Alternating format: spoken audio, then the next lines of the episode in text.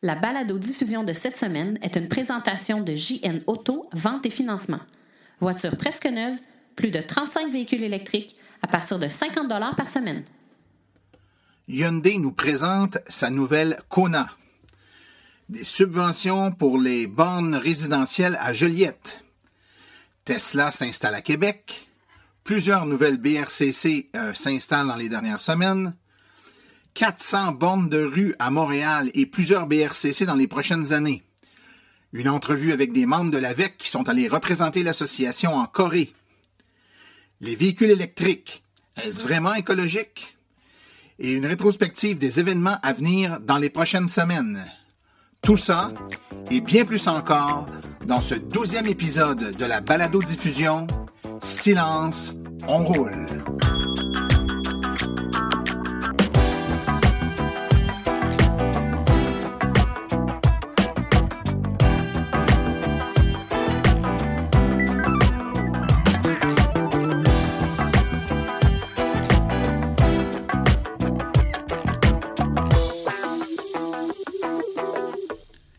Bonjour, mesdames et messieurs. Mon nom est Martin Archambault, administrateur et webmestre de l'Association des véhicules électriques du Québec.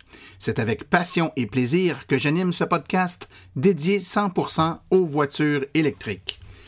Eh bien, comme toujours, j'espère que vous avez eu euh, une bonne semaine, que vous vous amusez, que vous profitez du début de l'été, des belles températures, qui même si euh, ça tarde un peu au niveau de la chaleur, quand même, on peut profiter un peu plus de la terrasse qu'on euh, avait l'opportunité de le faire le mois passé.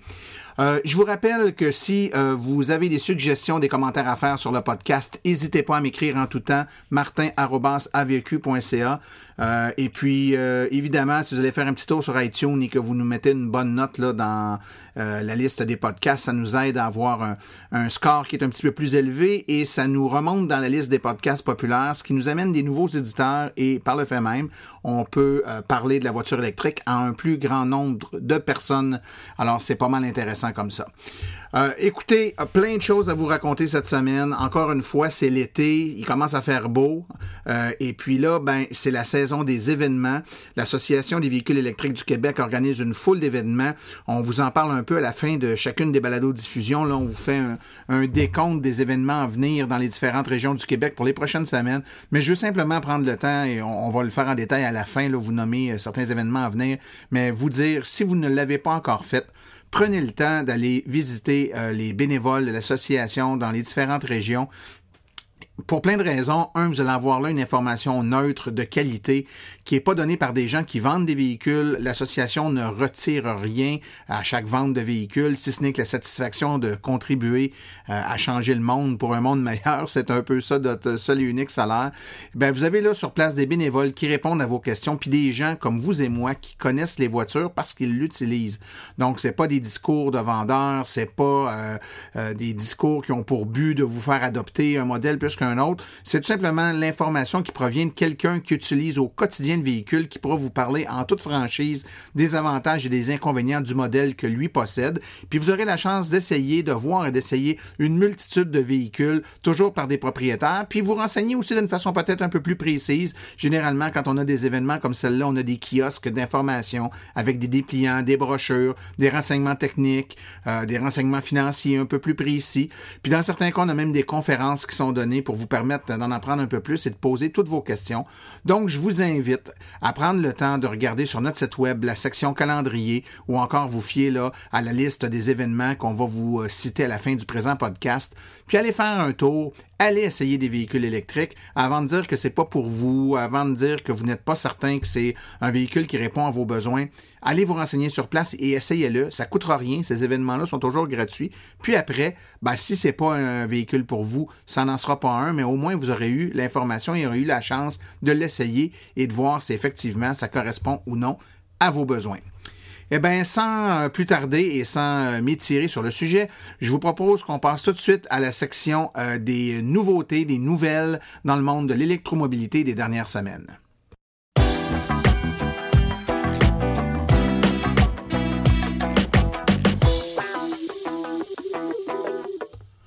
On en sait maintenant un peu plus sur la toute nouvelle Hyundai Kona, K-O-N-A. Donc, la Kona 2018 a été révélée euh, avant son lancement sur le marché. Euh, elle devrait être produite un peu plus tard cette année. Euh, Kona, là, ça vient du nom d'un lieu touristique populaire à Hawaï, pour ceux qui sont déjà allés. Et euh, il devrait y avoir une version électrique, toute électrique de la Kona qui devrait être annoncée pour euh, une mise en marché en 2018. C'est un véhicule qui, euh, à l'instar de peut-être la Tesla 3 et de la Chevrolet Bolt EV, et qui sait peut-être même de la nouvelle, la nouvelle Nissan Leaf qui devrait être annoncée bientôt, aura une autonomie là, qui joue aux alentours de 320 à 350 km d'autonomie. Donc, les, les, caractéristiques finales restent à sortir. Donc, ça prouve que les véhicules de, la nouvelle génération, euh, les tout électriques, là, on est dans les eaux de 300 km, 300 400 km environ comme autonomie de base. Donc, on attend pour d'avoir un petit peu plus de détails, mais euh, on garde l'œil ouvert donc sur ce nouveau modèle de tout électrique de la Hyundai Kona 2018. Lorsqu'on parle de subventions et de programmes d'aide pour les véhicules électriques, on pense souvent aux programmes provinciaux ou à un éventuel programme fédéral qui pourrait nous aider. On oublie souvent que les villes aussi peuvent faire euh, leur part là-dedans et c'est le cas euh, par exemple de la ville de Joliette qui a décidé que, en plus de la subvention pour l'achat et l'installation des bornes de recharge qu'offre le gouvernement du Québec, la ville de Joliette offrira une subvention supplémentaire par-dessus pour abaisser le prix total d'acquisition euh, de la borne de recharge pour véhicules électriques. Euh, à noter que la ville offrait déjà un programme semblable pour les bornes commerciales, mais maintenant, ça, va s'adresser également aux citoyens de la ville qui veulent s'acheter une borne à la maison. Donc, euh, non seulement après avoir acheté et fait installer la borne, euh, les citoyens pourront réclamer la subvention du gouvernement provincial, mais ils pourront également euh, réclamer une part euh, de subvention de leur municipalité afin d'avoir un prix total d'acquisition de la borne qui est minime. À noter que la ville a euh, un programme tout à fait novateur. Par exemple, elle subventionne jusqu'à 100 dollars euh, l'achat d'une tondeuse euh, à gazon euh, manuelle électrique ou à batterie. C'est assez intéressant. Donc, il y a de la place pour l'imagination. on propose aux villes du Québec de s'inspirer de la ville de Joliette et des autres villes qui font des trucs comme ça, et puis de proposer des solutions et des programmes novateurs pour leurs citoyens les habitants de Québec qui attendaient depuis longtemps la venue d'un concessionnaire, ben, on ne devrait pas dire un concessionnaire, on devrait, dire un bureau de vente de Tesla, seront servis car euh, Tesla a l'intention d'avoir un point de vente à Québec dans le secteur de la rue Série-Duquette. Euh, le manufacturier aurait ciblé un bâtiment qui est à côté de la concession Volvo et Porsche dans le secteur. Le bâtiment est actuellement identifié au nom de Cominard et euh, est en rénovation majeure. Il est situé au 2200 Série Duquette à Québec. Le réseau de bornes de recharge rapide continue de s'étendre alors que dans les dernières semaines, on a deux nouvelles bornes de recharge rapide en courant continu qui ont été installées.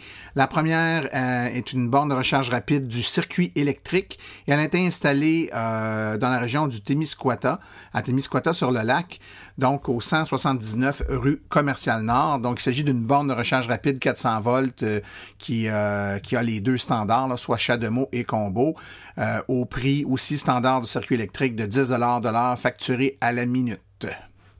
Il y a aussi une borne de recharge rapide du réseau Flow qui a été installée. On vous avait euh, indiqué euh, il y a tout, euh, tout dernièrement, en fait, que le groupe Arnois Pétrolier dans les Laurentides et la Naudière avait eu une entente avec le réseau Flow pour l'installation de bornes de recharge sur les terrains du groupe Arnois. Eh bien, il y en a une qui a été installée à la station-service qui se trouve au 258 rue Valiquette à proximité de la route 117 donc à Saint-Adèle. C'est une borne de recharge rapide qui a le même tarif euh, que le circuit électrique ou que le circuit, le réseau Flow normal, donc à 10 dollars de. Et euh, d'autres bornes de recharge rapide là, euh, dans les stations-service Arnois de la région seront installées au cours des prochaines semaines et des prochains mois. Dans un précédent podcast, on vous avait parlé que l'île de Montréal avait l'intention d'installer plusieurs bornes de recharge. Eh bien, on apprend euh, via le site Internet de l'île de Montréal que plus de 400 bornes sur rue et plusieurs BRCC pardon, verront le jour d'ici 2018.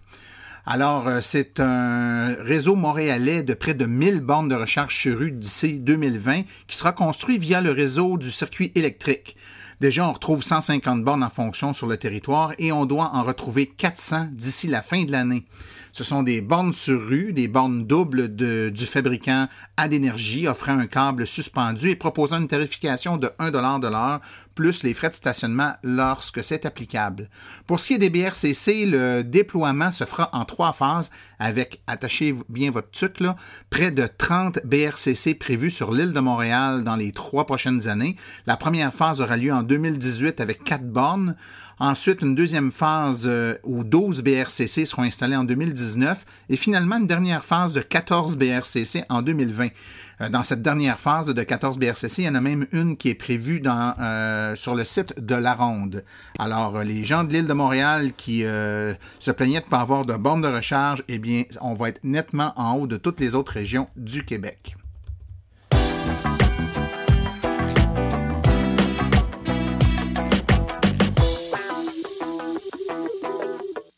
Alors, je suis présentement en compagnie de Pierre-Étienne Messier et Caroline Plante, deux euh, membres de l'AVEC qui ont vécu une expérience assez exceptionnelle et j'ai pensé qu'il pourrait être intéressant de les entendre nous raconter cette expérience. Alors, tout d'abord, euh, bienvenue à vous deux.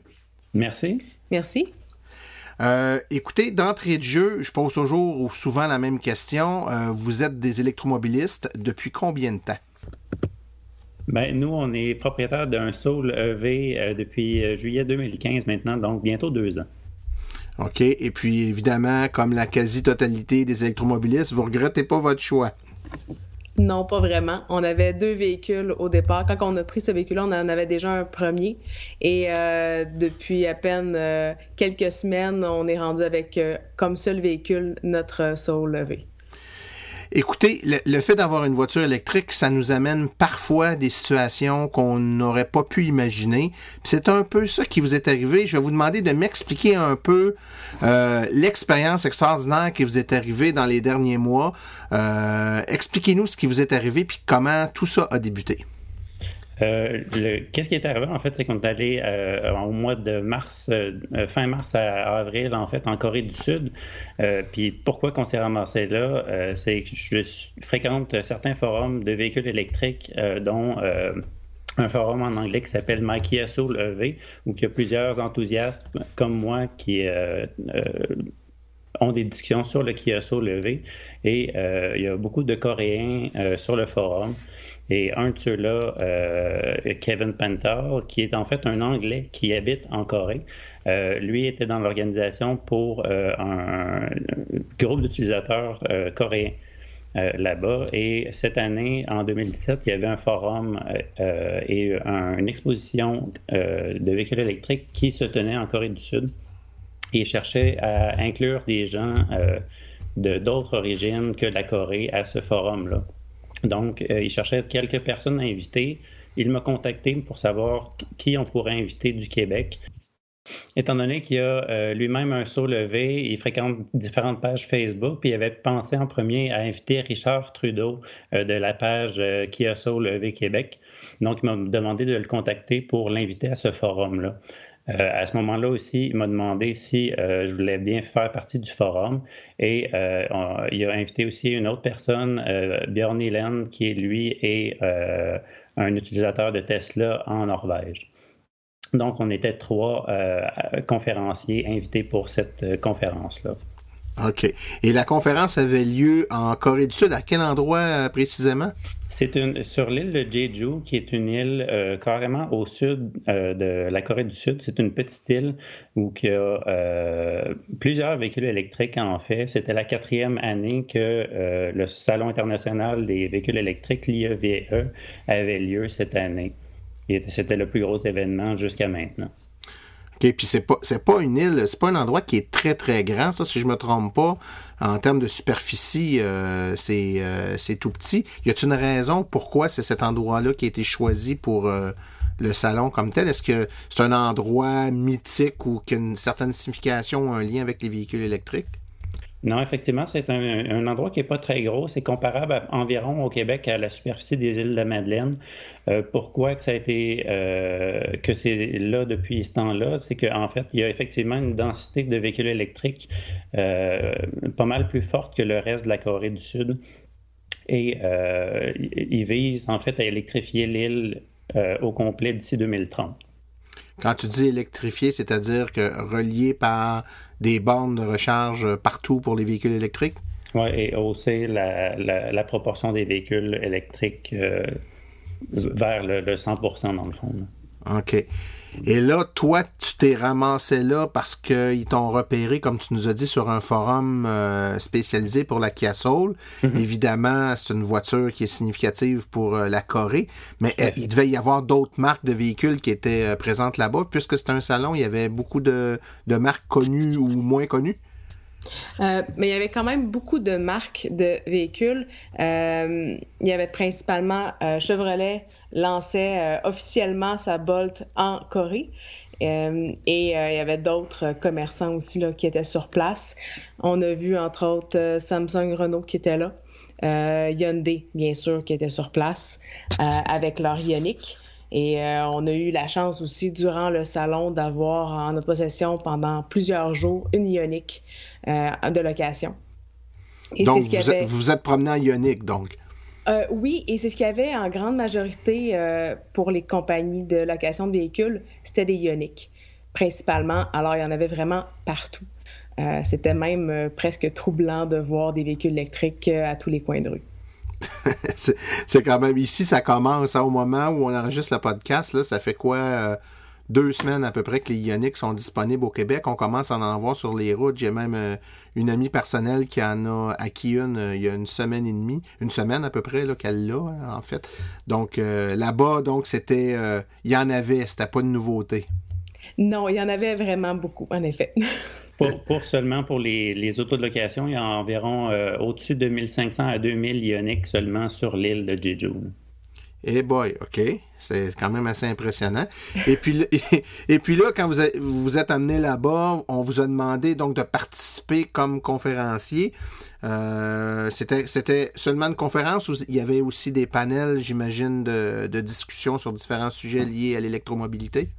C'est ça, dans le fond, nous autres, la, conférence à laquelle j'ai participé, c'était une journée spécifique. Le, salon, lui, durait pendant cinq jours. Il y avait une partie euh, euh, exposition où que, là, les compagnies pouvaient montrer soit des véhicules, des bornes de recharge, mais il y avait une partie aussi conférence euh, plus technique, plus avancée sur des nouveaux standards de recharge à développer, sur des plus des partis politiques, dans le fond, sur comment électrifier le transport dans le monde. C'était assez varié. OK. Et si vous aviez, euh, tu sais, de.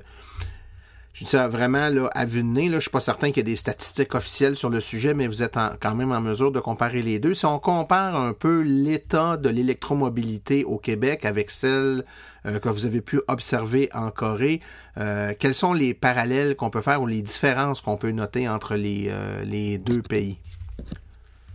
Mais principalement, euh, une des choses qui nous a beaucoup frappé, euh, c'est que sur la grandeur du pays, pour, pour toute la Corée, il y a moins de véhicules électriques en circulation qu'au Québec. Donc, même si on en a vu beaucoup, euh, il y en a vraiment moins, même s'ils ont plus d'habitants. Donc, c'est un paradoxe un peu particulier. et l'île de Jeju est complètement à part du reste euh, de la Corée, euh, du reste de la Corée parce qu'il y a euh, beaucoup plus de véhicules électriques, mais aussi beaucoup plus de chargeurs qu'au Québec. OK. C'est un microcosme à l'intérieur de la Corée, finalement.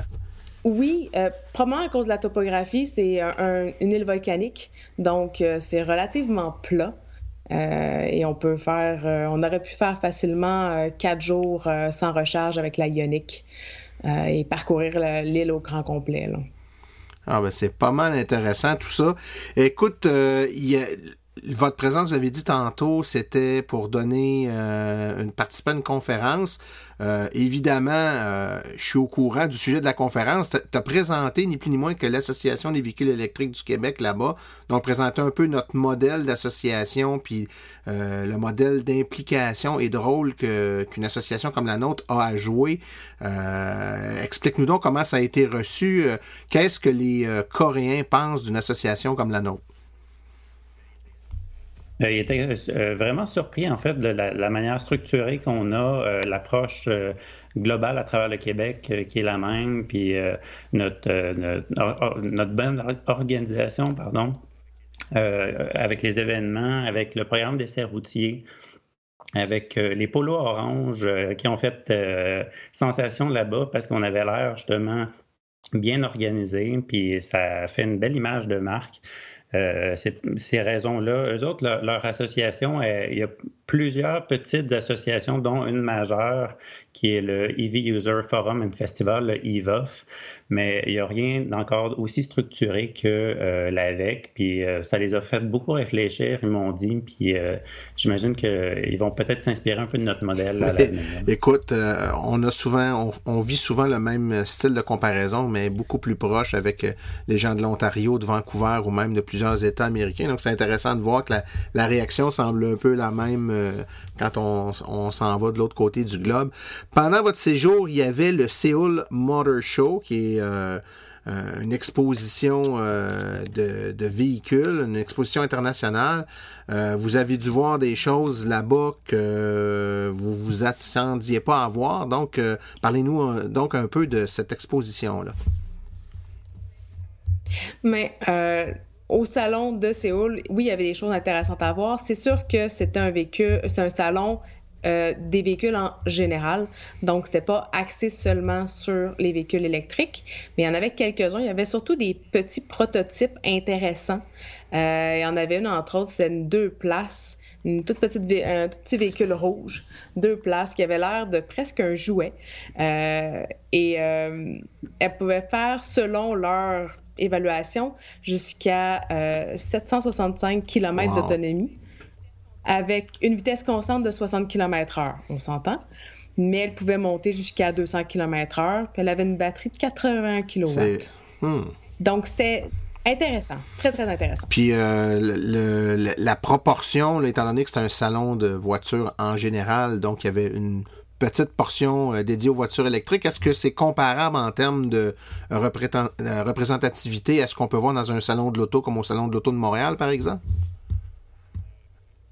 Euh, nous, on a été euh, seulement dans une des trois tentes. En fait, on a été invité à la journée de presse avant euh, la, journée officielle, l'ouverture officielle du salon. Donc, on a pu visiter seulement une des, trois expositions qu'il y avait.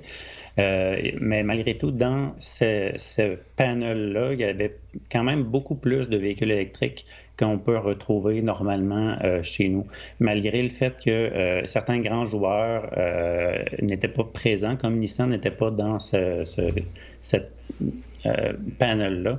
Euh, les autres euh, avaient. Il y avait beaucoup de produits en fait coréens. Qui ne sont pas disponibles ici comme des petits pick-up utilitaires qu'on n'a pas du tout ici au Canada. et il y, a, quelques années, en fait, il y a deux ans et demi à peu près, je suis allé au Japon.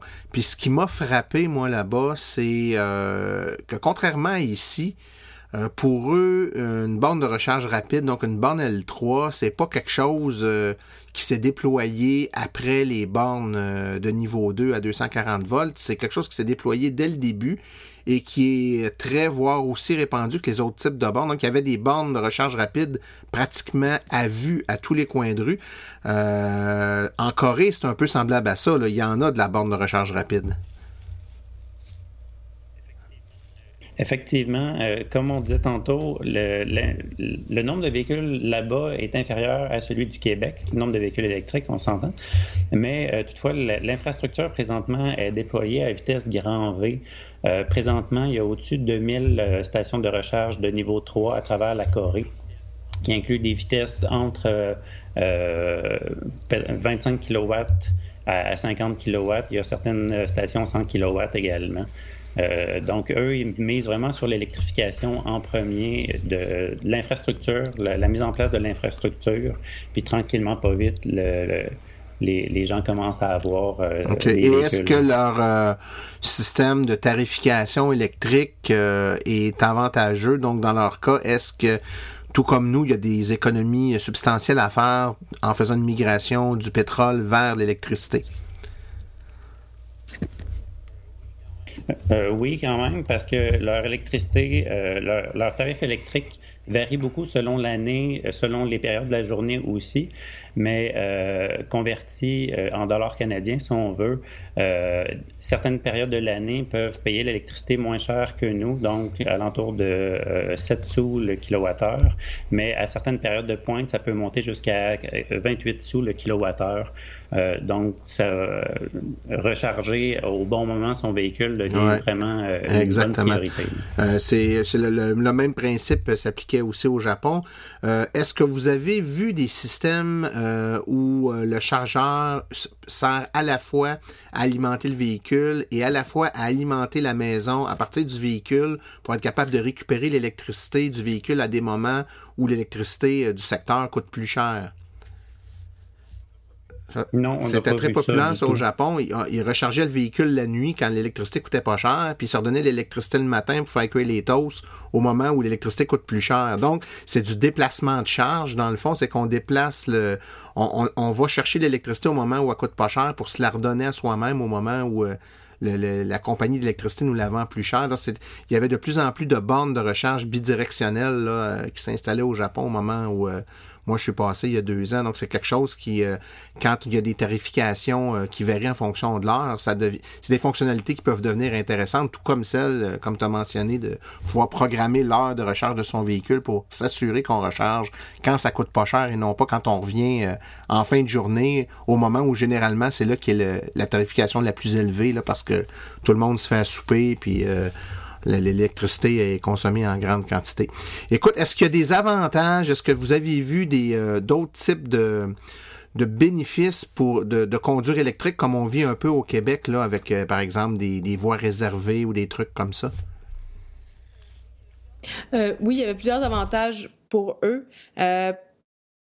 S'il y avait bien sûr la plaque, la fameuse plaque bleue, qui était sur le marché depuis très peu de temps, en fait, qui indiquait justement que c'était un véhicule électrique. Euh, il y avait beaucoup de stationnements gratuits dans plusieurs stationnements publics. Donc, les véhicules électriques pouvaient se stationner là sans payer un seul sou. Euh, il y avait l'admission gratuite dans euh, plusieurs établissements gouvernementaux aussi. éventuellement, ils voulaient instaurer un rabais pour, sur les autoroutes à péage. Puis, euh, ben, c'est beaucoup plus facile de les reconnaître avec la plaque, avec le fond bleu. Ça se démarque beaucoup plus que euh, notre plaque avec les ouais, en Souvent, quand on n'est pas proche du véhicule, on n'est même pas sûr s'ils sont bleus, s'ils sont verts. Il faut être un petit peu plus collé dessus pour le voir. Effectivement. Euh, je peux pas, on, on, peut pas conclure cette discussion-là sans quand même parler de, de, trucs qui ont nécessairement rien à voir avec les voitures électriques, parce que dans un voyage comme celui-là, souvent notre horaire est très chargé, on est là parce qu'on est amené là-bas par euh, une compagnie, un colloque, une organisation. On nous a euh, préparé des visites guidées puis des trucs qui sont comme ficelés au quart de tour. Puis on a comme l'impression qu'on n'a pas de temps pour soi pour euh, prendre le temps de voyager. Avez-vous pris, vous, un peu de votre temps pour profiter du fait que vous étiez rendu en Corée puis visiter un peu le pays? Ben oui, comme l'événement, c'était seulement une semaine, euh, l'événement officiel pour lequel on était sur place, on s'est gâté, on a décidé de prendre trois semaines au total. Donc, on s'est promené, mais notre première semaine nous a permis de faire beaucoup de contacts et partout à travers le pays, on a croisé des gens qui nous ont, oui, parlé de véhicules électriques, mais qui nous ont fait découvrir le pays aussi, qui nous euh, faisaient visiter leur région natale. Euh, on a vraiment vécu des moments euh, mémorables, puis on espère revoir ces gens-là très bientôt. Ah, écoutez, tout est possible. Moi, j'ai gardé contact avec plusieurs personnes au Japon. François Villot, la même chose. Hein. Il y a des gens du Japon qui sont venus ici faire un reportage sur les, les conducteurs de Nissan Leaf au Québec dernièrement. Donc, c'est on garde des contacts, ça c'est certain. Puis les gens sont toujours surpris aussi de voir que malgré le fait qu'on est si loin, on a des réalités qui, en, sur plusieurs points, se ressemblent beaucoup. écoutez, si je vous demandais de conclure le tout en me disant ce que vous retenez le plus de ce voyage-là, ce qui vous a le, le plus marqué, là, donc si vous résumez ça à tour de rôle, Pierre-Étienne, toi, qu'est-ce qui t'a le plus marqué de ce voyage-là? Euh, c'est un, premièrement, c'est un très beau pays. Les gens sont formidables là-bas euh, et la nourriture était plus qu'excellente. Euh, les, les, liens qu'on a tissés là-bas, c'était vraiment bien et je garde toujours contact avec ces gens-là. Je leur parle sur une base régulière grâce à Internet. Le, décalage horaire aidant, ben, on est presque tout le temps en communication le soir, c'est le matin pour eux et, et vice-versa. OK. Et puis toi, Caroline, qu'est-ce que tu retiens de ça? Euh, ce que je retiens, entre autres, c'est euh, c'est un pays de, contraste. Euh, tout étant un mélange de modernité et de tradition, mais c'est surtout l'ouverture des gens là-bas. Ils étaient intéressés à savoir ce qu'on pensait de leur pays, ce qu'on pensait de, toutes sortes de sujets très variés, puis il est intéressant à savoir comment on fonctionnait, nous autres, ici, euh, dans la vie de tous les jours, avec euh, nos fameuses euh, buttes de neige qui nous empêchent de sortir et de vivre l'hiver. C'était vraiment des belles discussions. puis c'est un magnifique pays. tu m'amènes une question que j'avais pas prévue, mais moi, quand dans le voyage que j'avais fait, il y avait des jeunes un peu partout dans le monde, puis on, on comparait nos expériences, puis ça m'a amené à réaliser qu'on avait des expériences qui étaient forcément différentes parce qu'on vivait dans des climats différents. Euh, il y avait un collègue de la Californie qui, lui, avait des problématiques qui étaient liées à la chaleur, alors que moi, puis euh, mon collègue de la Norvège, on avait plutôt des problématiques qui étaient liées au froid. Puis euh, moi, le gars de la Norvège, puis celui de la Californie, on n'aurait jamais pu imaginer le problème de l'autre parce qu'on ne le vit pas réellement. Euh, est-ce que vous avez parlé avec des gens qui venaient aussi, vous, avez parlé qu'il y avait des gens de d'autres pays aussi, est-ce que vous avez comparé vos réalités respectives euh, avec, en, en, prenant note de certaines différences qui étaient liées, euh, entre autres, au climat? Oui, puis euh, effectivement, on s'en est rendu compte là-bas aussi qu'il y a euh, certaines différences, soit, au climat ou tout à fait culturel, que personne n'avait imaginé. Comme nous, quand on s'est promené euh, à travers les, les, différentes bornes, quand on avait notre véhicule, ben on s'est révélé à des bornes qui étaient 100% en coréenne, donc en, coréen, donc c'est un peu difficile pour nous de les utiliser, mais grâce à, à la technologie puis à la traduction, euh, c'était un peu plus facile pour nous, mais on s'imaginait pas ça finalement. Puis on se disait, ben on peut avoir un peu le même problème euh, pour nous aussi s'il y a des touristes qui viennent. Puis euh, là, je, vois de plus en plus de bornes qui sont maintenant bilingues.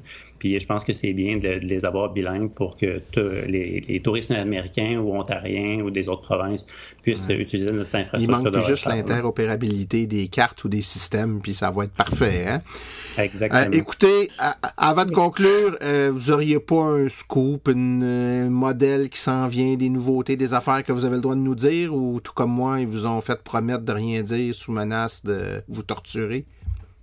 Malheureusement, non, j'ai pas de scoop à tout casser, mais euh, mes amis là-bas me tiennent informé des nouveaux développements de Hyundai et de Kia. Donc, j'ai souvent les, nouvelles euh, traduites en anglais pour moi, euh, des articles en coréen là-bas. Donc, j'hésite pas à les reposter puis à faire profiter ah, ben, les gens. C'est super gentil. Écoutez, vous avez été très généreux de votre temps tous les deux, Caroline Plante et Pierre-Étienne Messier. Je vous remercie beaucoup de votre présence sur le podcast et puis j'espère qu'on aura la chance de se reparler bientôt. Merci beaucoup. Merci, au revoir. Merci beaucoup. Après la petite pause publicitaire, on revient avec la chronique de Maxime Séguin-Durand qui se pose la question La voiture électrique, est-ce que c'est vraiment écologique?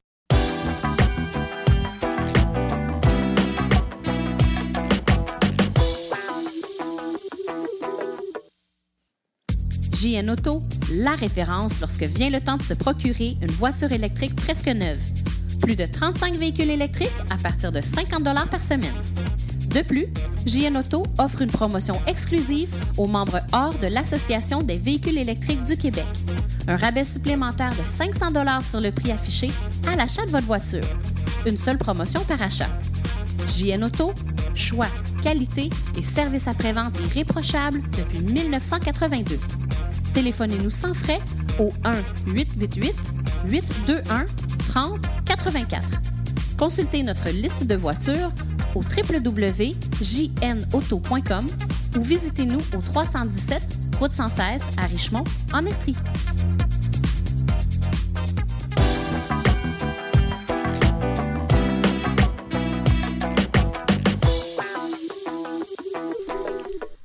Bonjour à tous. Cette semaine, on commence une série de chroniques qui vont porter sur un de mes sujets préférés, l'environnement.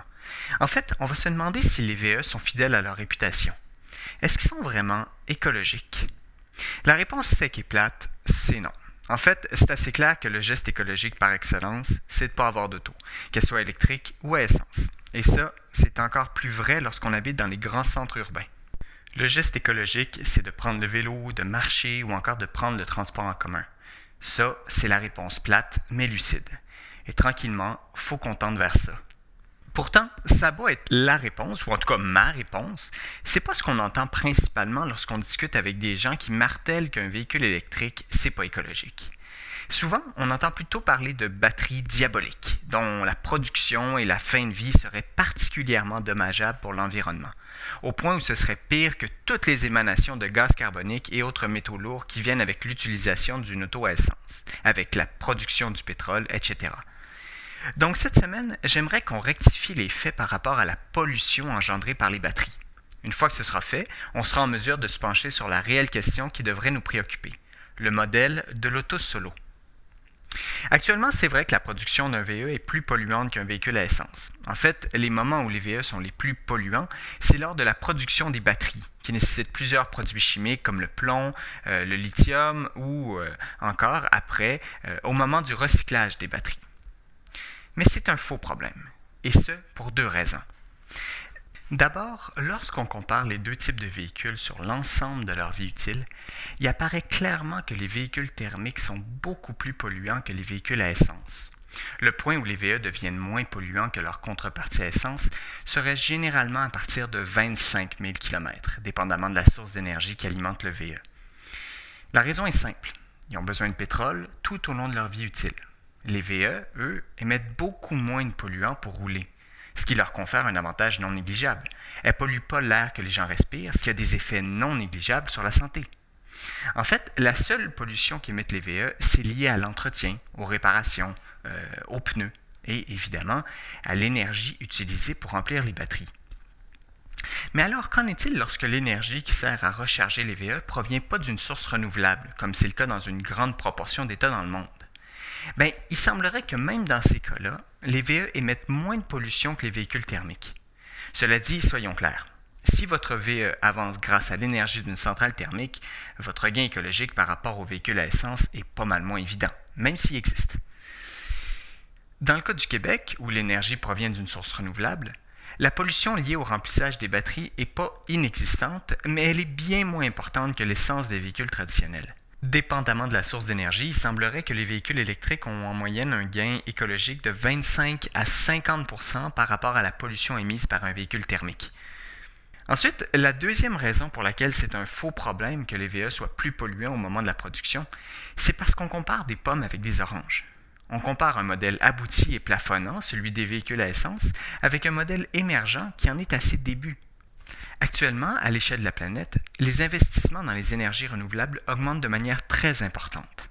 Or, l'un des enjeux principaux, le saint graal de l'énergie, c'est d'améliorer la conservation de l'énergie produite par les sources renouvelables. Et ça, ça veut dire améliorer l'efficacité des différentes technologies de batterie. C'est vrai pour les énergies renouvelables en général, mais également pour les batteries des véhicules électriques. Donc avec les investissements dans la recherche et l'innovation entourant la conservation de l'énergie qui explosent, la production des batteries va devenir de plus en plus efficace, de moins en moins énergivore et de moins en moins polluante. Déjà, on voit émerger plein de projets alternatifs au modèle de la batterie lithium-ion qui domine le marché. Des batteries, à, à partir de sodium, de graphène, du lithium créé à partir du saumure des centrales géothermiques, etc. Tesla annonçait déjà, il y a quelques années, la production d'une batterie sans métaux lourds et biodégradable. De la même manière, les projets de recyclage des batteries sont de plus en plus performants. Et même quand une batterie, n'est plus assez performante pour un VE, elle demeure assez efficace pour servir à d'autres fonctions parce qu'elle conserve environ 80% de leur capacité, ce qui est bien suffisant. Donc lorsque ça va faire 50 à 100 ans qu'on met les mêmes ressources pour le développement des batteries et la conservation de l'énergie que ce qu'on a mis pendant 100 ans dans les recherches pour les moteurs à essence qui sont eux-mêmes très inefficaces, ben là, on va pouvoir comparer les deux modèles. En attendant, comparer les rendements d'un modèle émergent avec un modèle établi et plafonnant, c'est non seulement fallacieux, c'est injuste. Ben, injuste. En théorie, parce qu'on a vu qu'en pratique, même si la comparaison est injuste, les VE sont moins polluants que, les véhicules à essence sur le long terme. Donc, c'est pas vrai que les VE sont plus polluants que les véhicules traditionnels. Ils le sont plus à la conception, mais le sont moins sur l'ensemble de leur vie utile. En plus, la pollution liée aux batteries va aller en décroissant au fur et à mesure que les investissements vont augmenter.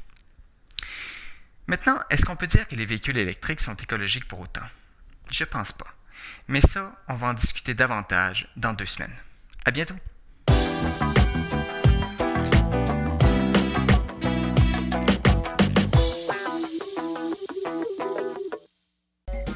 Voici les événements à venir dans le monde de l'électromobilité pour les prochaines semaines. Eh bien, le premier événement à souligner, c'est Outaouais en fête à Gatineau le 24 juin, la Saint-Jean-Baptiste, euh, au Parc des Sept de Gatineau, de l'information et un grand défilé de véhicules électriques. Ensuite, information sur les véhicules électriques au Rouge Café, donc le restaurant Rouge Café du 283 rue principale à la Sarre, information et essais routiers. Les jeudis branchés du marché de la gare de Sherbrooke, le prochain aura lieu le 13 juillet 2017. C'est de 17h à 21h au marché de la gare. Conférences, informations et table ronde. Il y a également le festival H2O d'Amos le 15 juillet 2017 de 10h à 15h au coin de la rue principale sud et de la 15e avenue est, de l'information, des essais routiers et des exposants. Il y a le Deux Montagnes en fête avec exposition de voitures anciennes et électriques le 15 juillet 2017 de 14h à 18h. C'est au 502 chemin d'Oka à Deux Montagnes, à la cour municipale. Il y a de l'information, des essais routiers et des exposants. Ensuite, soyez électrique au Mont-Tremblant le 22 juillet 2017 de 10h à 15h à l'Hôtel de Ville du Mont-Tremblant au 1145 rue de Saint-Jovite à Mont-Tremblant. De l'information, des essais routiers et des exposants.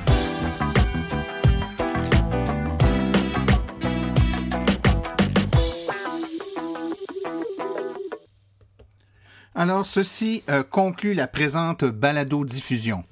L'AVEC remercie tous les collaborateurs, particulièrement Pierre-Étienne Messier et Caroline Plante, ainsi que Maxime Séguin-Durand pour sa chronique.